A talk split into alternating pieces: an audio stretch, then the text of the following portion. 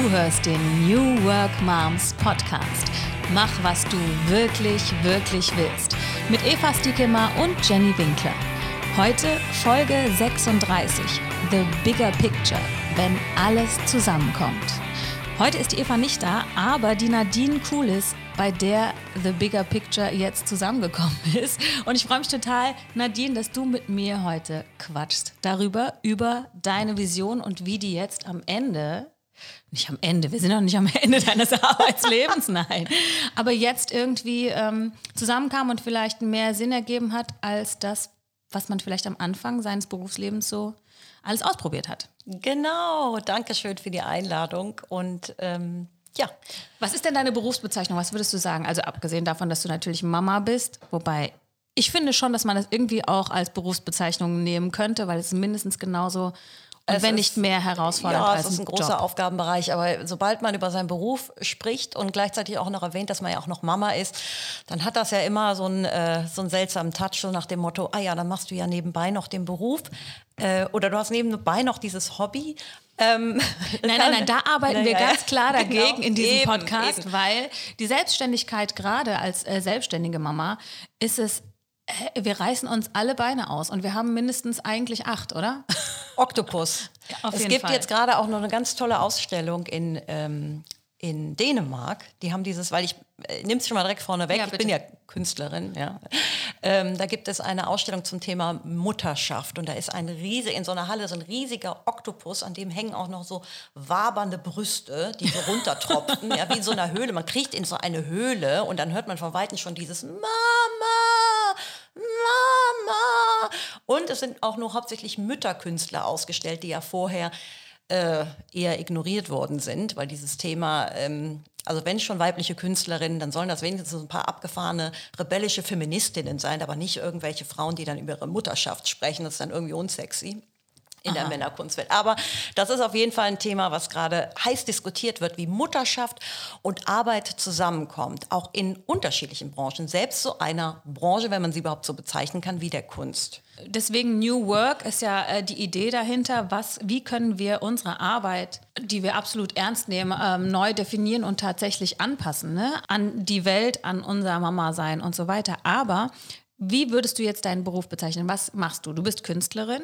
Ja, also Aber du warst auch hab tausend mich, andere Sachen. Ja, ich weiß. Ich habe ein bisschen damit gehadert, mich Künstlerin zu nennen, weil das ist gerade im deutschsprachigen Raum etwas sehr so hochtrabend. Ja, du brauchst schon eine akademische Ausbildung, Ja. du brauchst eine Vita, du musst in mehreren Galerien, solltest du auch schon ausgestellt haben, um die überhaupt als Künstler be- bezeichnen zu können. Und, und ich hatte sogar in meiner Vorstellung war das auch immer so ein bisschen, da gehört auch so ein bisschen der eigene depressive Leidensweg auch dazu, so auch wirklich sich so tief einzubuddeln und alles zu opfern für die Kunst und Genau, Ähm, also ihr müsst wissen, wir meinen jetzt nicht darstellende Kunst, so wie aus dem Bereich, wo ich Ja. komme, sondern wir meinen, wie nennt man das? Kunstkunst. Ja, Malerei. Also so richtige Kunst.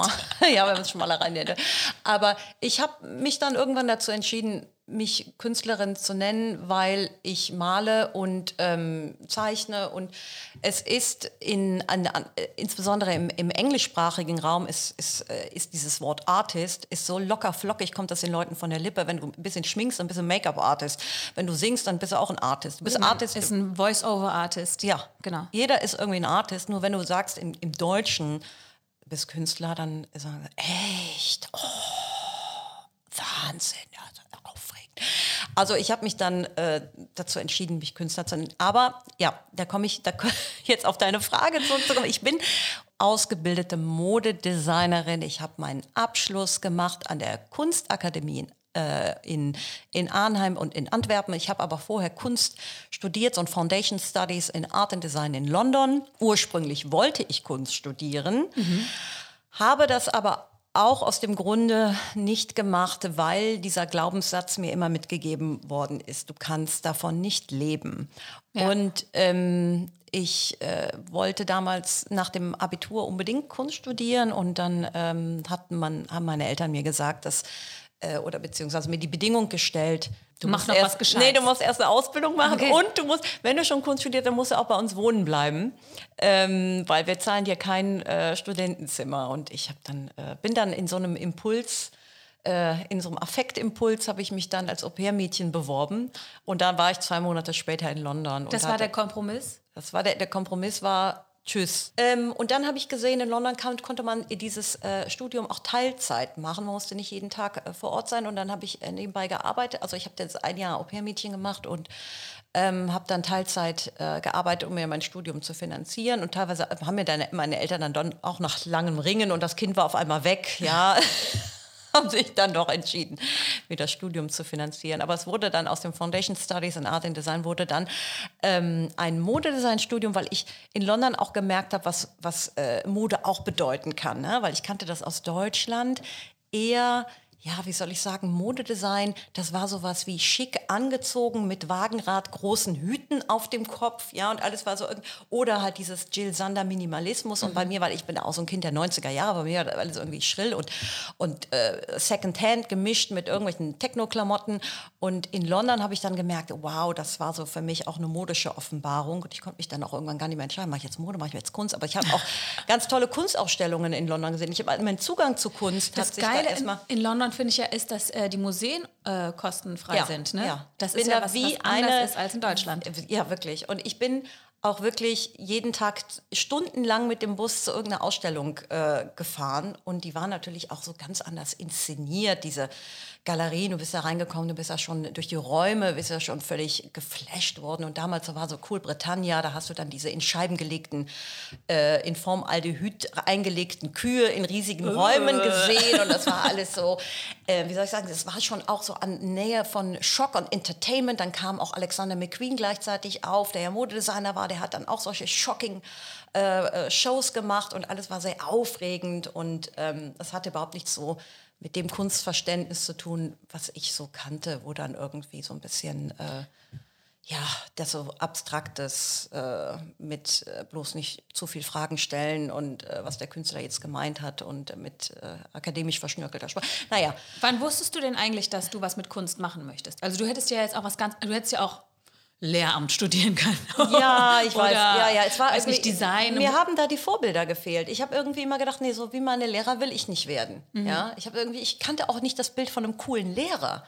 Ja, ich hatte damals, als ich noch in, in, auf, dem, äh, auf dem Gymnasium war, da gab es noch so diese alt 68er durchgefurzten Typen, die da, die da standen. Das war überhaupt für, nicht für, für mich überhaupt kein. Ja. Das war, also ich hatte gar nicht die Vorstellungskraft, äh, zu sagen, okay, da kannst du auch ein cooler Kunstlehrer werden. Und, ähm, und für mich war klar, dass ich, ähm, ich, es war das Einzige, worin ich gut war, ganz okay. ehrlich. Ja, ich war äh, in allen anderen Fächern grandios, bin ich da gescheitert. Und ähm, in Kunst hatte ich immer eine Eins. Ja, und das hat immer super funktioniert. Und ich hatte nebenbei auch ähm, noch Kunstunterricht neben der Schule.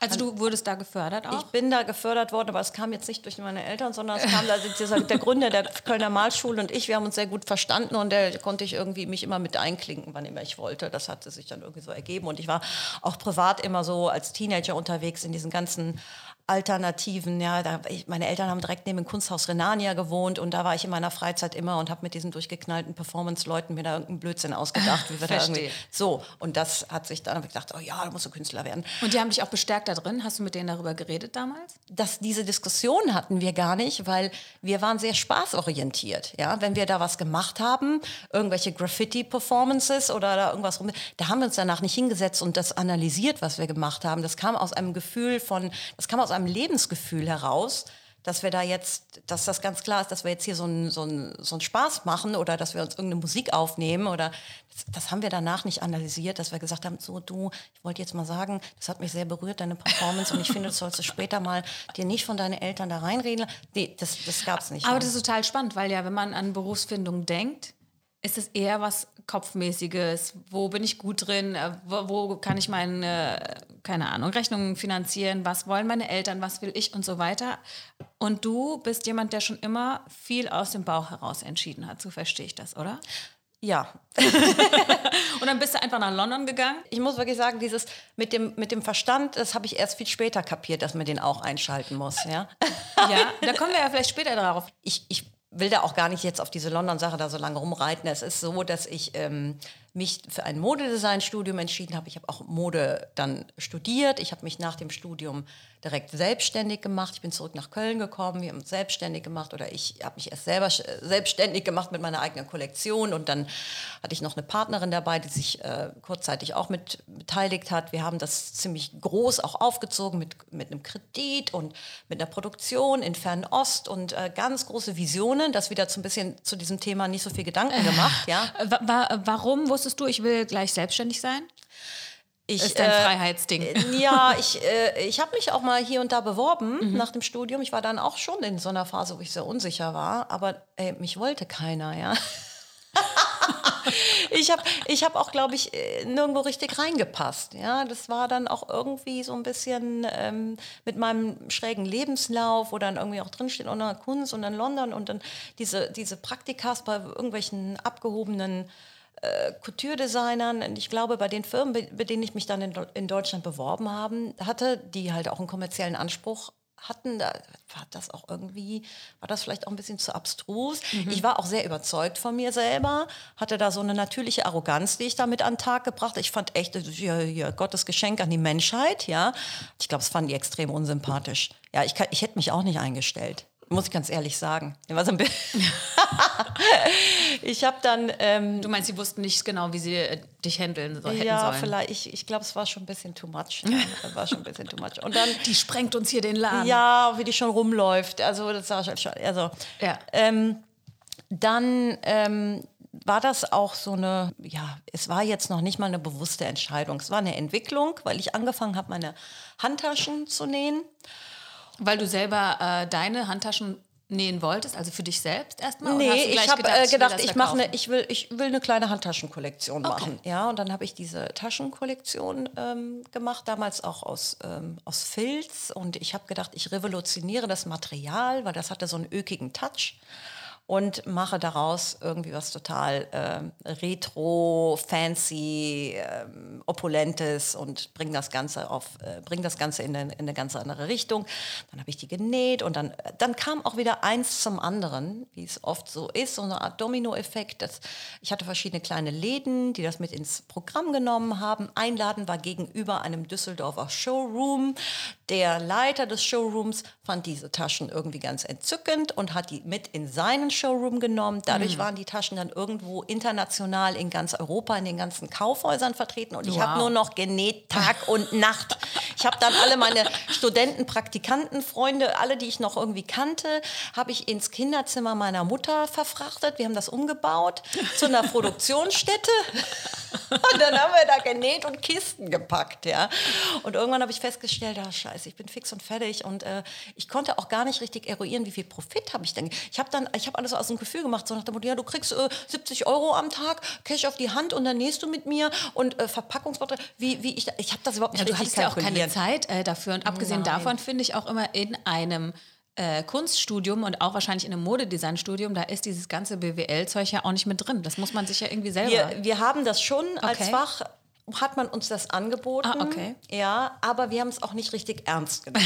Ja, weil wir, äh, ich bin auch Modedesigner. Ja, genau. Wir dachten, ach, wir machen dann anderes. Fanden wir dann auch wieder so lästig, uns mit Sachen zu beschäftigen, die, die uns auch geistig so überfordern. Ja, wieder so eine äh, Zahlentabelle. Das ist völlig Blödsinn natürlich. Ne? Ja. Das ist auch dumm gewesen. Aber äh, manche Dinge lernt man halt eher, wenn man weiß, dass man sie jetzt lernen muss und wenn man sie aus sich selber heraus sich aneignet. Wie, welch, wie viele Dinge hast du schon in deinem Leben gelernt, die du sonst nicht gelernt hättest, wenn dich das Leben nicht in das kalte Wasser geschmissen hätte.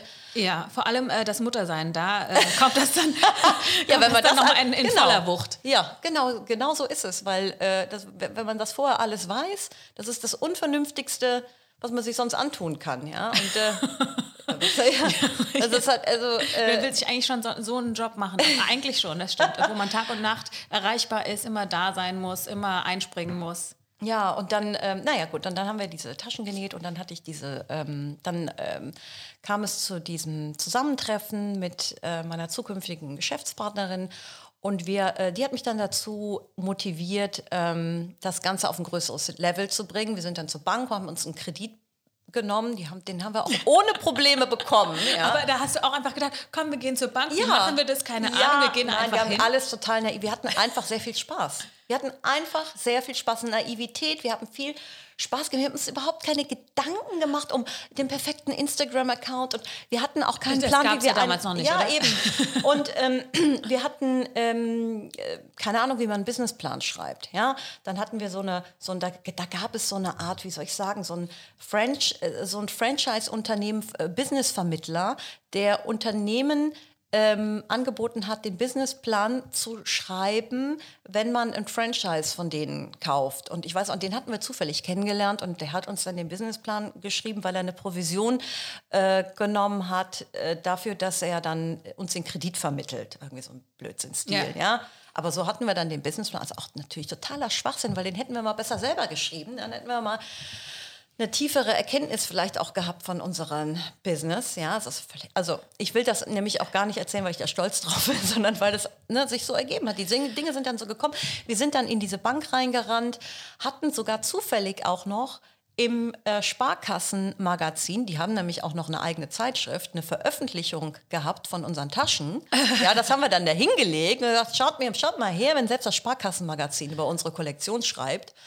Ja, das fand er dann auch so witzig. Aber das war dann Zufall. Es war eigentlich nicht geplant, hey, wir gehen zur Bank und vorher platzieren wir noch da Nein, nein, Artikel. wir hatten vorher schon ähm, ähm, verschiedene Presseveröffentlichungen, weil wir immer mal wieder unsere Lookbooks oder Sachen, die wir ähm, äh, Bilder von unseren Kollektionen haben wir an die Presse geschickt und das war reiner Zufall. Und dann sind wir da aufgetaucht und ich weiß noch, der hat uns den Kredit gegeben und auf dem Rückweg haben wir so einen Flyer von der IHK lag da rum. Äh, gewinnen Sie den Preis, der Preis war 3000 Euro für den Gewinner des Existenzgründerwettbewerbs und dann guckten wir uns an, auf dem, als wir diesen Kredit bekommen haben, guckten wir uns an im Aufzug auf dem Weg nach unten und haben gesagt, weißt du was, das Geld holen wir uns jetzt wieder bei der IHK für diese blöde Provision, die wir abdrücken mussten. Und dann haben wir das auch noch gemacht. Ja, und so war das, sind wir da wirklich, wir sind so wie so zwei naive Hämpflinge von einem ins andere gepoltert und, und, und äh, ge ach ja, pass auf. Dann haben wir überlegt, wie nennen wir uns, ja, wie, welchen Namen geben wir uns und, ähm, und welches Logo machen wir. Und dann haben wir ein Logo entwickelt und eine, ähm, äh, genau, Logo entwickelt, Namen entwickelt und wollten dann Market Research machen und hatten keine Ahnung, wie wir das an, haben uns auf die Schildergasse gestellt, die Leute befragt. Und die sind natürlich alle schreiend weggelaufen, weil die gedacht haben, wir wollten irgendwie Geld von denen oder eine Unterschrift. Und unter anderem war da eine Person bei, die bei Goldpfeil gearbeitet hat. Und die ihr befragt habt. die wir befragt haben zu unserem äh, Konzept für die neue Taschenkollektion. Sag mal gerade, was Goldpfeil ist. Ach so, das war die wissen. größte, das war damals eine ein großer Taschenhersteller, der ist mittlerweile pleite, aber eigentlich einer, ähm, eine große Taschenmarke aus Offenbach, ganz alt etabliert. Und das war die Produktionsmanagerin, die gesagt hat, das finde ich ja so witzig, was ihr macht. Die hat uns dann unter die Fittiche genommen und uns dann die Produktionsstätten äh, vermittelt, die wir später gebraucht haben, um unsere Taschenkollektion aufzubauen. Ja, so ging das dann. Ich muss ja ga- ganz kurz mal äh, hier das rekapitulieren. Also, äh, was, was ich so spannend daran finde, ist, ihr habt ja wirklich einfach gemacht und der Schlüssel dazu war euer Spaß. Ich würde sagen, der Drive war der Spaß und natürlich auch, auch das Ziel. Ich weiß nicht, ob ihr so ein klares, eine Zielformulierung gemacht habt oder sowas. Ihr habt einfach gemacht. Und dann hat sich das eine zum anderen ergeben. Das finde ich klingt so toll, weil nämlich so viele Menschen ja da sitzen und erstmal überlegen, wie entwickle ich dies, wie entwickle ich das und dann kommt man nicht dazu, das wirklich rauszubringen. der größte Feind bist du selbst, ja, und diese Zweifel, die man immer hat und dieses und ich merke das auch jetzt, es, es fällt mir auch jetzt oft schwer, äh, weil ich alleine bin und auch ähm, ja, wir, wir haben es ja vorweggenommen, ich, ich bin jetzt ich, ich konzentriere mich jetzt auf, auf die Kunst, aber der Alltag als Mutter ähm, reißt einen natürlich auch wieder in eine ganz andere Welt. Also man hat immer diese Diskrepanz zu diesem Leben, was man führen möchte und die Person, die man sein möchte, aber zu Hause ist man jemand ganz anderes. Und da muss man immer diesen Balanceakt finden und natürlich in diesem, wenn du, wenn du was jünger bist oder du hast nur Menschen um dich rum, die den ähnlichen Spaß haben und die in dir auch schon das sehen, was du da bist, ja, die das gar nicht in Zweifel stellen, dann wirst du auch, dann macht, dann, dann entwickeln sich die Dinge auch von selber. Man hat, äh, man befeuert sich gegenseitig, man ist übermütig, man hat riesige Pläne, noch größer als groß, größenwahnsinnig, ja.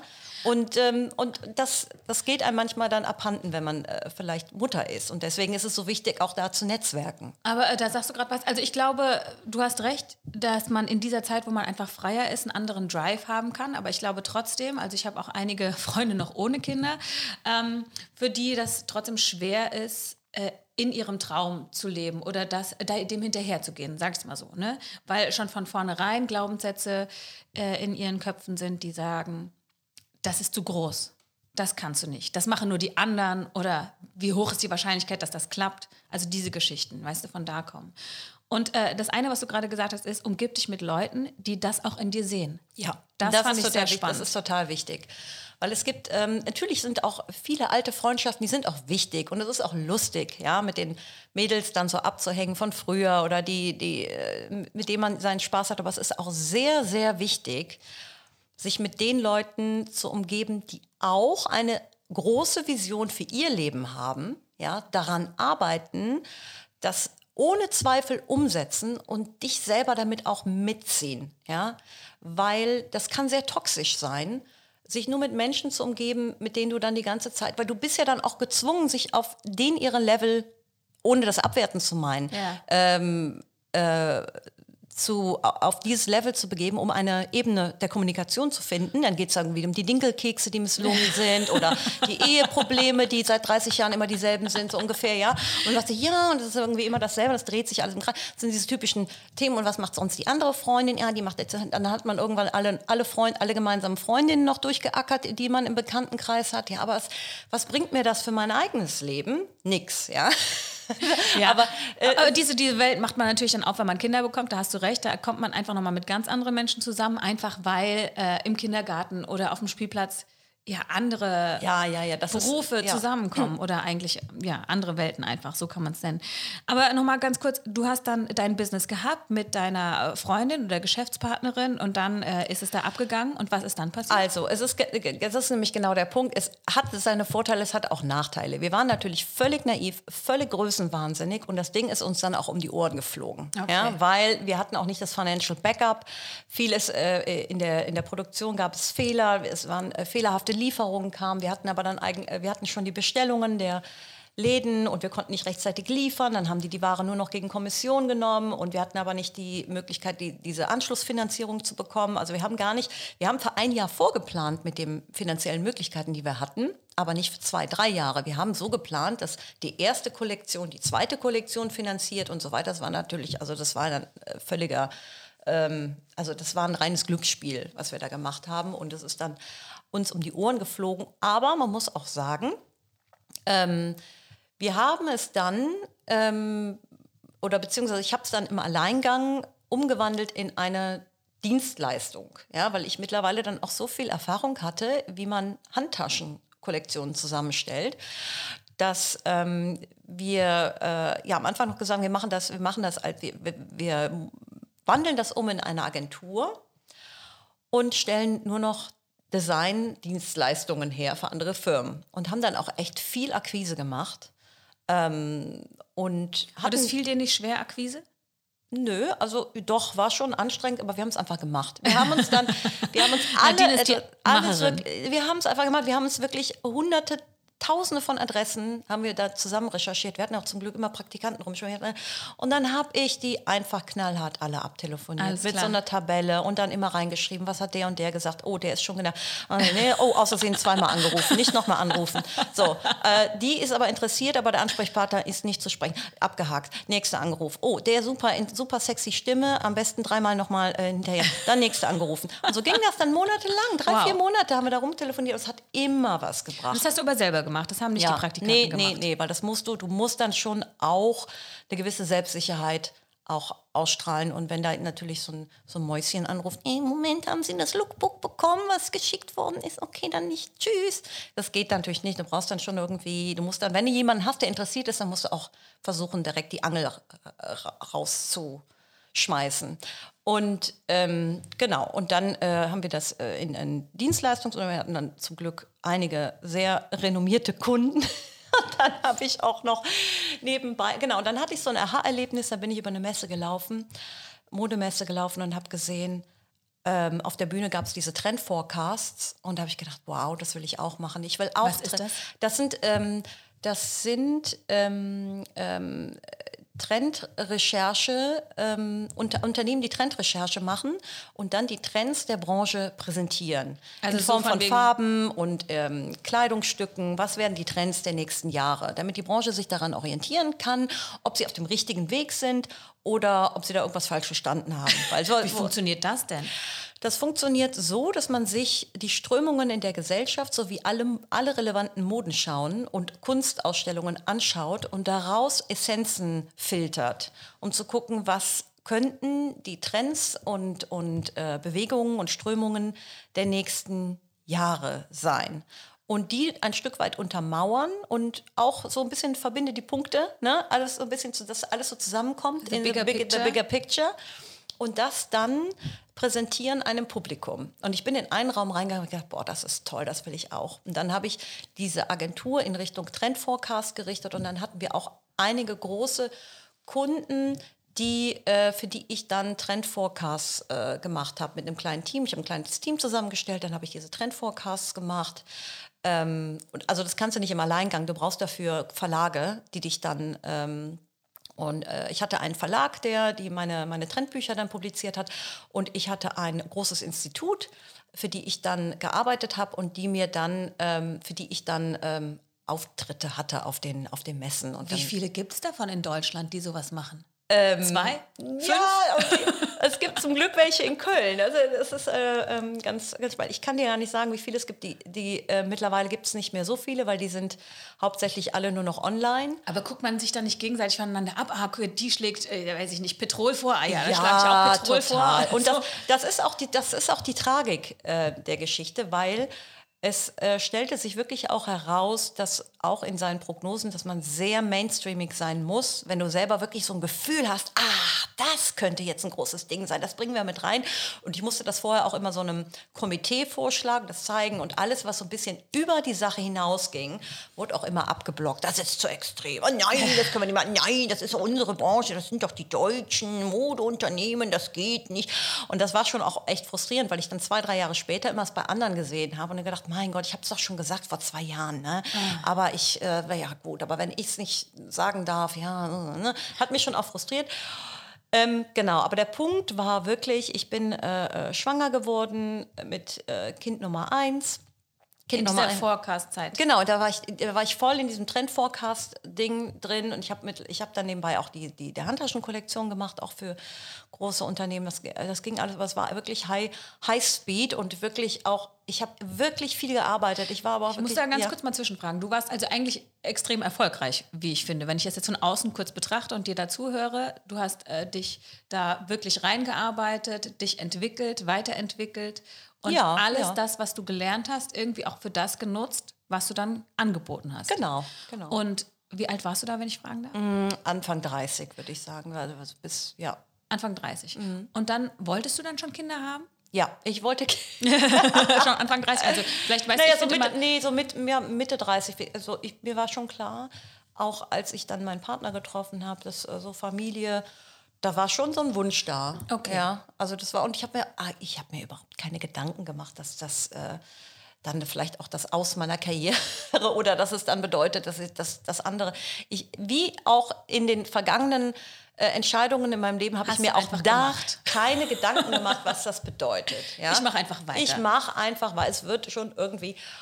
Und dann kam Kind Nummer eins und ähm, Kind Nummer eins war, als es auf die Welt kam, auch so schläfrig und so genügsam. Äh, es stellte sich ja später heraus, dass er die, diese Autismus-Spektrumsstörung hat und ich weiß aber auch nicht, also er war in allen äh, Bereichen entwicklungsverzögert und deswegen lag der eh nur rum und ich konnte den immer schön zu meinen Eltern fahren oder den mal hin und her delegieren. Weil Und es war ein es einfaches es war- Baby. war ein sehr einfaches Baby und ich habe gedacht, ach, das wird das zweite Baby auch sehr einfach.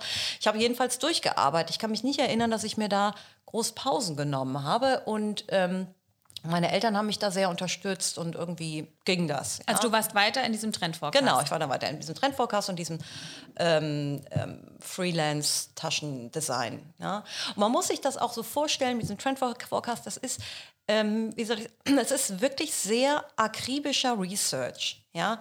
Wir mussten jeweils nach den Schauen Tausende von Schuhen, Taschen, Farben uns angucken, um dann wirklich Essenzen herauszufiltern. Oder bei den Taschendesigns, ja, da sind, da werden Specification Sheets gemacht. Das sind so Produktionssheets, die so genau sind. Da ist jeder Knopf, jeder Reißverschluss ist bemaßt. Es gibt wirklich ganz, ganz genaue ähm, seitenlange äh, Beschreibungen, wie die Tasche von oben, von unten aussieht. Und es ist nicht nur Fun. Ja, es ist wirklich Fleißarbeit. Also es ist nicht nur, ich gehe auf jede Fashion Week und nee, sitze nee, in der ersten Reihe. Nee, ich saß oft wirklich stundenlang am Rechner mit Kopfschmerzen, mit Rückenschmerzen, weil diese Arbeit findet hauptsächlich auch am Computer statt. Das ist überhaupt nicht, dass du mit dem Sektglas da vor der Passpuppe und dann drapierst du deine Stoffe und, und, und hast dann da Leute rein und raus gehen mit einem Hund auf dem Arm und die sich dann irgendwie Bussi zubusseln oder so. So ist es nicht. Ne? Sitzt da wirklich bis spät in die Nacht und arbeitest da an irgendwelchen, wie du das Logo des Kunden auf den Knopf setzt und ob der noch auf den Reißverschluss passt und machst noch eine Anleitung für den Embossment, für diesen Prägestempel für den Chinesen, der dann. Naja, gut, jetzt äh, kommen wir irgendwann, äh, bevor alle eingeschlafen sind, jetzt nochmal auf den Punkt. Äh, also genau, du bist dann Mama gewesen, dann wurdest du relativ schnell mit dem zweiten Kind schwanger. Genau, ich bin mit und ich weiß noch, ich bin total stolz mit meinem neun Monate Bauch nochmal auf die Bühne und habe dann da meine, meinen letzten Trendforecast gehalten. Dann habe ich ähm, habe dann ähm, entbunden äh, und ich weiß noch, ich habe dann vier oder fünf Wochen später noch eine große ähm, Übergabe gehabt bei einem ganz großen Kunden in Düsseldorf und ich war auch echt stolz wie Oscar, als ich danach ins Auto gestiegen bin und völlig fix und fertig abgepumpt habe, weil meine Möpse fast geplatzt sind, ja. Und ich kam mir so toll vor, weil ich gedacht ja. habe, boah, du hast das hier gerockt und, und Mama und die. Aber ich habe dann auch sehr schnell gemerkt, also diese Wertschätzung für das, was du da eigentlich abreißt, die findet überhaupt nicht statt, weil für alle meine Kunden ist es ganz normal, dass du ganz normal auch weiterhin verfügbar bist und dass es da überhaupt keine, also da kommt keiner, sagt, das ist aber Wahnsinn, wie du das machst und es ist ja toll, wie du das hier irgendwie hinkriegst. Und dann habe ich echt auch gemerkt, ey, ich reiß mir hier den Arsch auf, ja. Und äh, das, was man hier so ableistet, ist, ähm, das ist eine Selbstverständlichkeit, ja. Und ich habe auch gemerkt, dass vieles von, von diesen Themen, die ich da abliefere, sind, ach, ich habe dann irgendwie, ich, ich kann es dir gar nicht sagen, es war so ein bisschen das eh nur Schall und Rauch. Ja, ob ich jetzt irgendwie darüber rede, ob die Mützen im nächsten Jahr rot oder grün sind. Ja, ich fand es irgendwie dann auch für mich, ich kam, ich kam, in so eine Phase, wo ich gedacht habe, es ist so flach, ja. Es ist ja. so ein flacher Schwachsinn, den ich da immer verzapfe. Was soll's? Ja, es kann jeder Depp, der ein bisschen sich Zeit nimmt, das zu recherchieren. Ich, hab die, ich hatte wirklich eine Sinnkrise. Ich habe gesagt, welche Relevanz hat das, was ich sage, in irgendeiner Form? Und dafür krebs ich, äh, mache ich mich krumm und bucklig und schiebe meine Kinder von A nach B und zu Oma und Opa und alle müssen ran, als ob es um Leben und Tod geht, ja, weil das ist wirklich ein großer Kraftakt. Und auf einmal stellst du dann doch in Frage, lohnt sich das jetzt wirklich hier? Ist, es, äh, ist das für mich so, ist das wirklich so wichtig? Ja? Ähm, gut, dann kommt dazu, dann hast du auch eine Zeit, wo du Elterngeld bekommst, wo du dich sowieso mal ein bisschen zurückziehen kannst. Und ich hatte dann äh, für mich entschieden, mir auch eine Auszeit zu nehmen, ja, weil mhm. ich dann auch gedacht habe, ich will, ich brauche das jetzt auch. Und ich ich weiß, ich stand für mich selber extrem unter Druck, weil ich mir gedacht habe, wenn ich mich jetzt ein halbes Jahr ausklinke, werden die mich überhaupt noch mal buchen? Ja, weil die müssen sich ja dann noch jemand anders nehmen. Aber es kam auch dazu, dass auch diese Unternehmen auch Krisen hatten und denen auch gelegen kam, etwas abzuspecken. Aber gab es deine Agentur dann noch?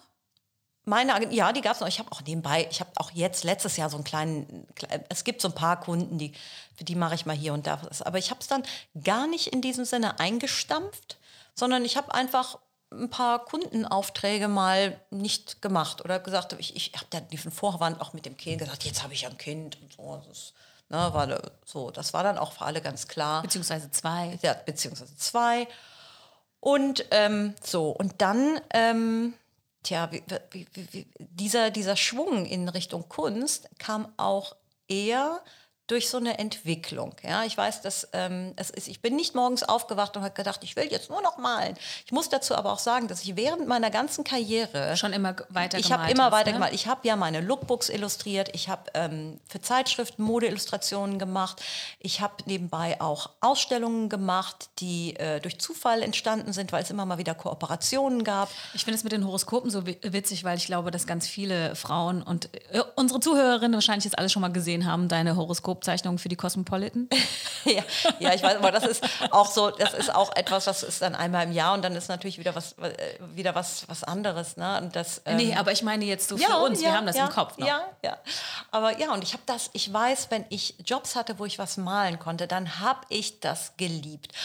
Und ich weiß, dass immer, wenn ich ähm, Lagerverkauf gemacht habe von meinen Taschen, habe ich gleichzeitig mir meine Bilder mitverkauft. Und ich habe alle meine Bilder fast immer ausverkauft. Ja, weil es waren immer so Modeillustrationen. Mhm. Ich habe die immer weggegeben von Apple und ein Ei, 20 Euro pro Bild oder so. Und dann kam, hat sich so entwickelt, dass Leute zu mir gekommen sind und die haben mir Bilder von ihrer Wohnung gezeigt. Und das sah dann aus wie so ein Nadine Kulis Museum. Guck mal, Nadine, überall hängen deine Bilder. Oder ich bin dann zu Leuten nach Hause gegangen und die haben alle meine Bilder dort aufgehangen. Ja?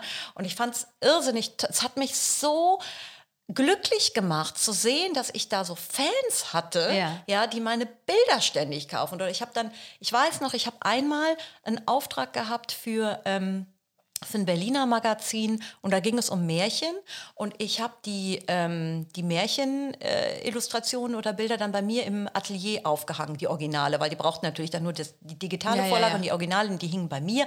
Und ich weiß, ich hatte eine Interpretation auch von Frau Holle, die dann total fashionable mit so wahnsinnigen langen Zöpfen, die sich da durchwirbelten durchs ganze Bild an diesem Fenster stand und diesen, dieses Kissen geschüttelt hat und aus dem Kissen flogen kleine Schneemänner mit Fallschirmen und die flogen geflogen auf die Skyline von Berlin und in Berlin stand die ganze Skyline in Form von einer Schneekugel. Ich habe mich dann also völlig ausgetobt ja. meinen, in meinen Bildern, surrealistischen Bilderwelten. Und ich weiß, dass ständig, wenn Leute zu mir ins Atelier kamen oder ins äh, Studio, haben die sich diese Bilder angeguckt. Und so habe ich dann eins nach dem anderen da von der Wand weg verkauft. Ja? Die gesagt haben, ich brauche jetzt hier so ein Bild. Ne? Und ich habe dann, also das hat mich schon immer begleitet, aber es kam mir nie in den Sinn, nie nur noch das zu das machen. nur noch das zu machen. Ich hatte immer diesen Glaubenssatz, das ist ja, da, da, damit habe ich ja so viel Spaß, ja, das ist ja so eine Erfüllung. Sie ja. hat ihr da Hobby ja, zum Beruf das gemacht. Das kann ja, ja, gar nicht sein, dass man damit Geld verdient. Oder ernst genommen wird. Oder hast dich ernst, selber nicht ernst Nein, genommen? Nein, ne? es kam mir nicht in den Sinn, ja, obwohl ich das immer nebenbei gemacht habe, obwohl immer auch Leute das gekauft haben. Ja. Es war ja noch nicht mal so als, als äh, Form von Selbsttherapie oder so gedacht, sondern wirklich, die Leute haben das gesehen, haben, haben sich daran erfreut und haben es gekauft. Und ich weiß, als ich dann äh, mit meinen Kindern da saß, ähm, hat mir das am allermeisten gefehlt. Und ich habe da gesessen und ich weiß, ich saß da mit, auch mit einer, mit einer Freundin, die äh, ist Immobilienmaklerin, und ich habe gesagt, du, was mir am allermeisten fehlt, ist, dass ich wieder malen kann. Und dann hat die mir gesagt, ach, weißt du was, ich habe da noch einen Raum bei mir, den kann ich dir zur Verfügung stellen für ein Atelier. Und das hat die einfach so gemacht. Ne? Und dann habe ich wieder angefangen zu malen und ähm, und das war dann, hat sich das, äh, also das, das hat mich auch so, hat mir so viel Energie wiedergegeben, ja. Und ich habe dann ähm, gemerkt, also da kommt vielleicht auch dieses Bigger Picture zusammen, ja. dass so im Laufe der letzten zwei, drei Jahre, all das, was ich so auch über Marketing, über Akquise, über rausgehen, Connections machen, mit den Leuten sprechen, konnte ich dort auch wieder einbringen. So kamen dann auch wieder Ausstellungen zustande. Das war dann jetzt vor Corona. Ja, es kamen Ausstellungen zustande, es kamen äh, Kooperationen wieder zustande. Und ich habe gedacht, hey, es ist ja geil, dass ich das auch, dass es auch mit Kunst funktioniert. Und weil ich irgendwie immer das Gefühl hatte, ah ja, als Künstler kannst du nur in Galerien gehen. Und du musst gucken, dass sich ein Galerist vertritt, weil du kannst dich ja selber gar nicht als Künstler vermarkten. Das ist ja unseriös. Aber das hattest du ja alles mittlerweile einfach gelernt.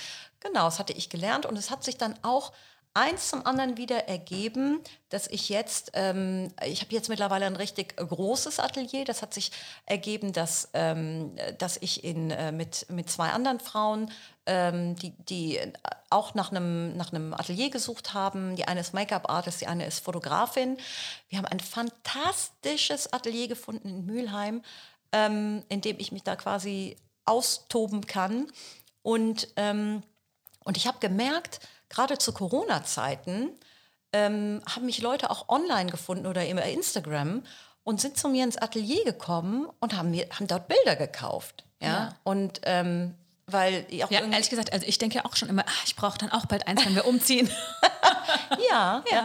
Ich glaube auch, dass es ähm, mittlerweile auch so ein Umdenken gibt, denn ähm, sich Kunst zu kaufen ist in vielen Köpfen noch einer gewissen Elite vorbehalten. Das stimmt. Ja? Also sich Kunst an die Wand zu hängen, das ist sowas von abstrus elitär in vielen Köpfen. Man kauft sich eher die Kunstdrucke. Man kauft sich die Kunstdrucke oder wenn Die bei überhaupt. Ikea mit drin ja, sind. genau. Und genauso wie es vor zehn Jahren anfing, dass man sich vielleicht einen Designklassiker gegönnt hat. Mhm. Ja, also ich weiß noch, als die ersten Leute gesagt oh, ich kaufe mir jetzt einen Pantone-Stuhl und dann haben die darauf gespart, weil sie gemerkt haben, das wertet meine ganze Wohnung auf, wenn da der ein, zwei Designklassiker oder eine eine Designerlampe irgendwo hängt, ja, das ist etwas, das kann ich über Jahrzehnte, das hat auch was mit Nachhaltigkeit zu tun. Ähnlich ist es auch mit einer, mit dem echten Bild. Ja, dieses Verständnis davon ist entstanden, dass die Leute sagen, diese Energie von einem echten Bild, was ich mir hinhänge, das macht was mit dem Raum. Und ich merke, die Leute ähm, kaufen das zum Teil auch, weil die Aussage in dem Bild es sie an ihre eigenen Werte erinnert, woran, glaub, woran sie selber glauben. Ja? Und das, ähm, das, das ist zum Beispiel, das ist das Feedback, was ich bekomme, wenn, wenn Frauen zum Beispiel meine Bilder kaufen. Die sagen, ah, da sehe ich irgendwie all diesen. Ich habe ja auch viel so ein bisschen diesen übertriebenen Glamour da drin und ähm, das hat ja schon auch diese, diese stark modische Aussage ist in diesen Bildern. Und viele Frauen fühlen sich können sich damit total noch identifizieren, weil sie vielleicht auch selber in diesem Alltag, in diesem Schnuffelalltag, egal ob du Kinder hast oder nicht, ein Stück weit das verloren gegangen ist. Und jetzt, wo Corona ist, kann man ja auch nicht mehr ausgehen oder irgendwie was machen, was, was einem hilft, diesem Alltag zu entfliehen. Nee, Ja? da machen sich ja auch viele erstmal ihre Räume wieder schön. Äh, Das spielt vielleicht auch mal da rein, da nochmal drüber zu überlegen. Genau, genau. Aber ich finde spannend, dass du gesagt hast, äh, ähm, Design und Nachhaltigkeit. So habe ich das bisher noch nie betrachtet, dass man, wenn man Geld zum Beispiel ausgibt, es ist ja erstmal mehr Geld, ne, was ich ausgebe für, trink ruhig einen Schluck. wenn ich mehr Geld ausgebe für ein Designerstück, dann denkt man erstmal, ah, weiß ich nicht, du, ne, das, keine Ahnung, geht eine Monatsmiete für drauf oder eine halbe oder wie auch immer, könnte ich eigentlich, weiß ich nicht, was von kaufen. Aber dass man es noch länger hat, weil es eine Geschichte hat, weil es wertiger ist, weil es besonders ist, das finde ich spannend. Habe ich noch nie so gedacht. Ja, es ist, ich, ich habe habe da auch so nie drüber nachgedacht, aber ich habe, ich biete ja auch diese Mutter-Kind-Porträts an, die in einem ganz bestimmten Stil gemalt sind. Und ich weiß, und die sind, ja, es, sind, es ist kein Artikel, den du mal eben so kaufst. Ja? Und es kostet auch viel Zeit. Wenn ich so ein Mutter-Kind-Porträt mache, dann recherchiere ich lange mit der Mutter, ähm, was so ihre Ideale sind, mit welchen Farben wir agieren, welche, welche Symbolik damit reinspielt, weil die haben ja auch sehr surrealistische Elemente, die ich damit mit hineinbringe. Und, ähm, und die sagen mir, das ist etwas, ähm, bei dem mir bewusst ist, dass mein Kind damit aufwächst. Und ich meine, viele kennen das ja noch irgendwie von der Oma oder so, dass so ein ganz bestimmtes Bild bei der Oma irgendwie hing und dann gibt es einen riesen Streit darum, wenn eine Oma stirbt, wer kriegt dieses Bild. Dabei ist da nur ein hässliches Haus drauf oder irgendein Olivenbäumchen, aber es hat einen hohen emotionalen Wert, Weil, man es als Kind weil man lange angeguckt weil man hat. als Kind es lange angeschaut hat, noch länger als irgendein Poster, was irgendwo hing. Man wusste, es ist ein echtes Bild und die Oma hat damit schon eine Erinnerung äh, verbunden und es, ist, es wird dazu zu einem Erbstück. Natürlich in einem, einem Porträt, was Mutter und Kind auch darstellt, ist das Ganze emotional noch stärker aufgeladen. Vor allem, wenn man weiß, dass das bin ich. Genau, genau. Und das ist, es macht auch was so mit dem Kind. Also ich merke, dass, ähm, dass äh, äh, ja, ich kriege dieses Feedback von den äh, Müttern, die, die äh, sich das dann geleistet haben. Die sagen, das war die beste Investition. Ich erfreue mich jeden Tag daran. Ja, das gibt mir auch echt dann, das, und das ist das, was mir in meiner Arbeit dann auch so die, die Tiefe gibt. Ja, es ist, ich, ich weiß, ich mache das nicht nur für mich. Ich mache das auch, um anderen etwas Gutes mitzugeben. Um ja? für andere auch was zu verändern oder zu, vor allem zu verbessern, zu verschönern.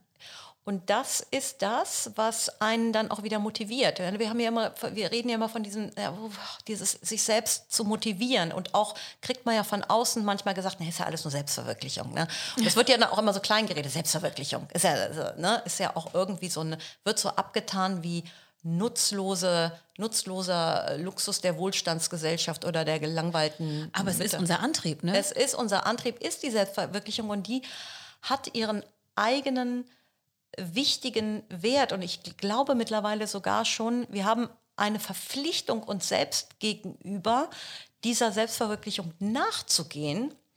Du wirst sehen, also bei mir hat sich so viel dadurch verändert. Auch mein, mein Konsumverhalten hat sich verändert, meine Ehe hat sich verändert. Ja, es hat sich dadurch verändert, dass ich einfach zufriedener mit mir selber geworden bin.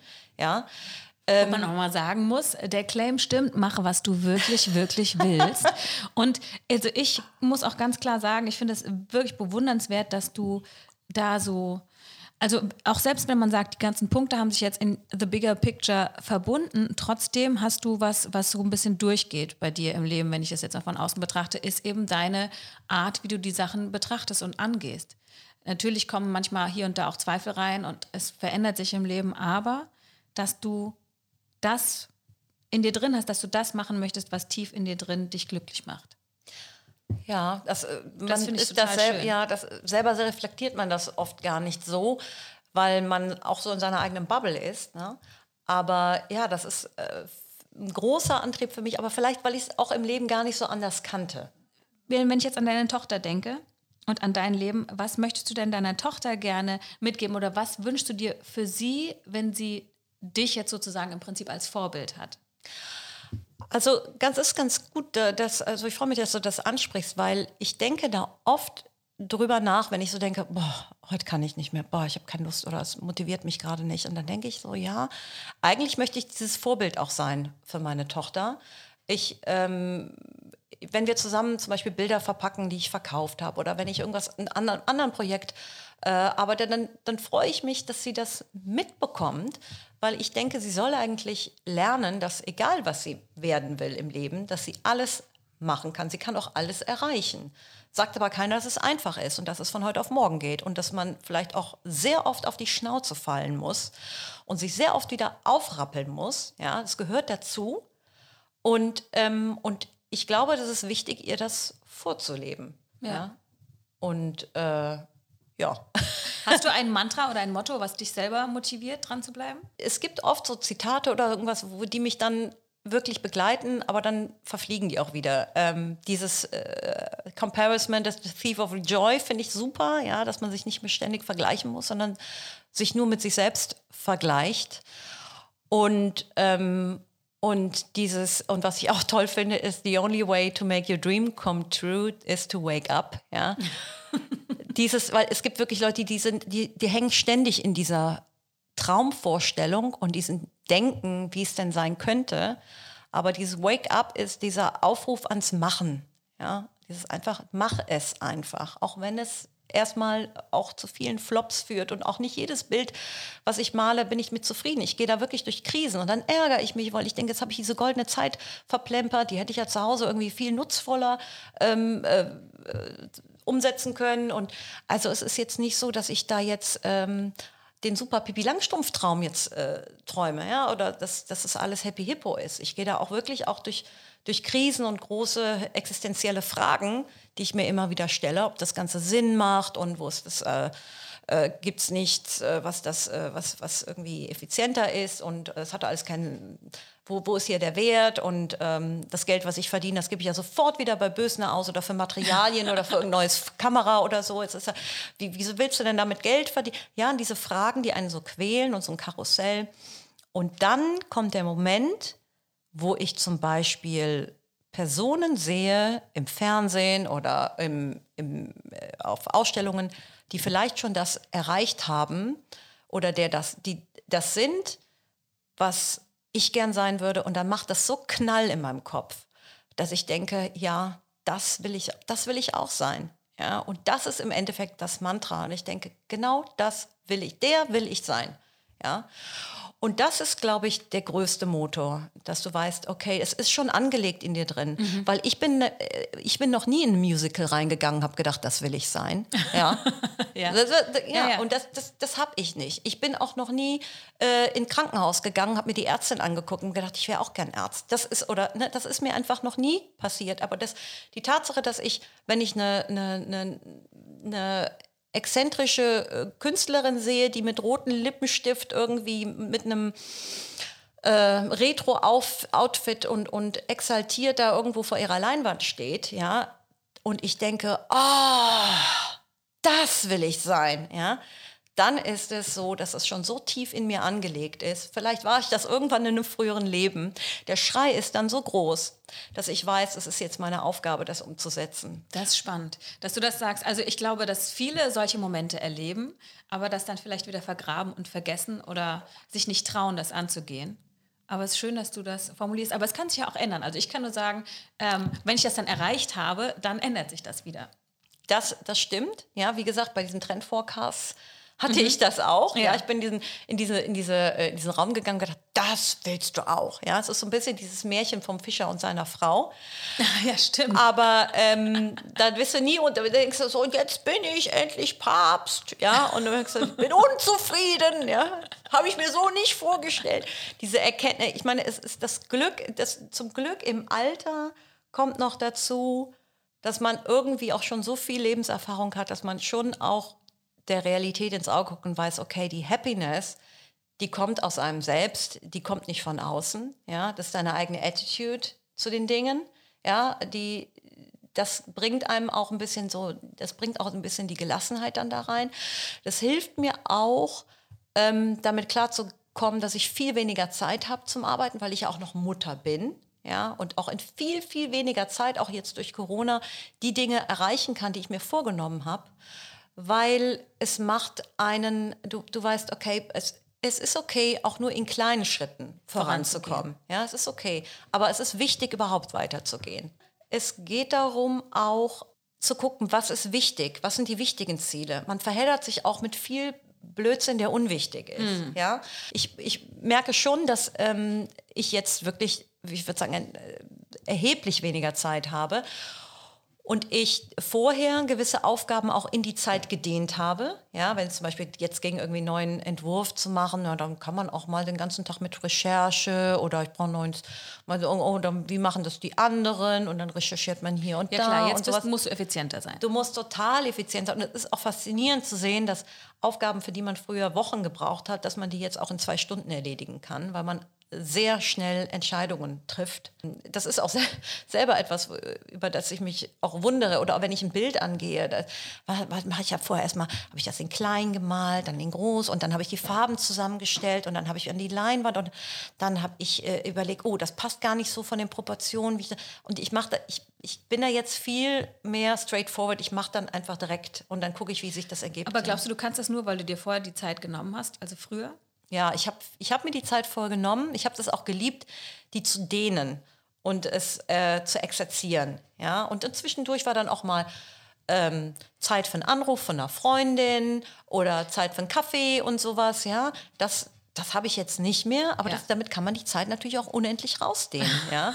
Und es war nicht immer von diesen zwölf Stunden, die ich gearbeitet habe, war auch nicht immer effiziente Arbeit. Ja. Nee, nee, klar. Also als Mutter muss man auf jeden Fall ähm, mit seiner Zeit jonglieren und anders irgendwie gucken, wie man da zurechtkommt damit man noch vorankommt. Ja. Wir haben immer ein Good Deed of the Week.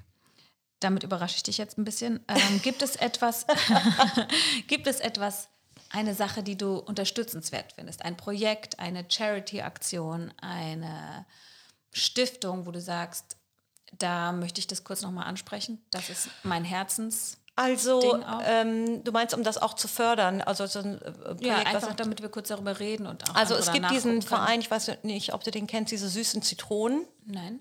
So. äh, Süße Zitrone ist ein Verein, der Eltern von behinderten Kindern unterstützt. Siehst du, ich kenne den noch nicht mal. Okay. Süße eben, Zitronen. Eben, es gibt eine Süße Zitronen. Und ähm, weil ich, ja, ich, ich äh, schreibe ja diese Comics, ja, ja, um zu zeigen, ein bisschen auch, äh, wir jetzt mal gar nicht erwähnt, aber, aber ähm, kaum, also es gibt sehr wenig Unterstützung für Eltern mit diesem ganzen Bürokratiewust, die Eltern zu bewältigen haben. Also, und ich merke, dass diese, die Süße Zitronen machen das mit einem sehr äh, positiven Attitude ähm, und die möchten einfach mehr äh, ähm, ja, ähm, positive Energie ähm, verströmen zum Thema ähm, Support für Eltern von behinderten Kindern, die, die ja sonst immer so ein bisschen in diese Leidensecke oder dieses tragische Ecke gestellt werden. Ja. Und die haben da einfach eine andere Attitude dazu. Und sie haben einen Verein gegründet, das sind selber, selber Eltern. Und ich glaube, die sind so, also die würde ich oder die unterstütze ich. Aber wenn ich das jetzt hier auch nochmal als Proklamation heraus äh, picken darf, dann würde ich die jetzt äh, erwähnen, obwohl es jetzt thematisch vielleicht nicht ganz so Nein, nein, nein, das muss überhaupt gar nicht thematisch passen, süße Zitronen. Ähm, wenn das dein Herzensding äh, ist, finde ich das auch super. Ich werde das auch gleich nachher noch googeln. Wir werden das in die Shownotes packen und dann ähm, sind wir jetzt schon noch am Ende. Ich habe total viel über dich gelernt. Ich habe aber auch sehr viel gelernt, wie du die Dinge siehst und ich finde das sehr inspirierend in vielerlei Hinsicht.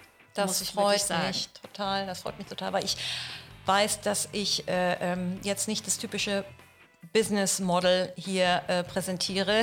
Aber ja, das ist so mein persönlicher Weg und äh, ich glaube, es, es, geht darum, andere auch zu inspirieren, ihren eigenen persönlichen Weg zu finden. Ja. ja. und vor allem, wie das eben in einem größeren Bild am Ende, also beziehungsweise jetzt in der Jetztzeit auch zusammenkommen kann. Mit allem, was du, was ich, was du geschaffen hast schon auf mhm. unserem ganzen Weg. Ja, und wer weiß, wo wir in 10, 20 Jahren wieder stehen. Ne? genau, sprechen wir einfach nochmal. Vielen, vielen Dank, Nadine. Ich danke und tschüss, dir. Bis zum Tschüss. nächsten Podcast. Ciao.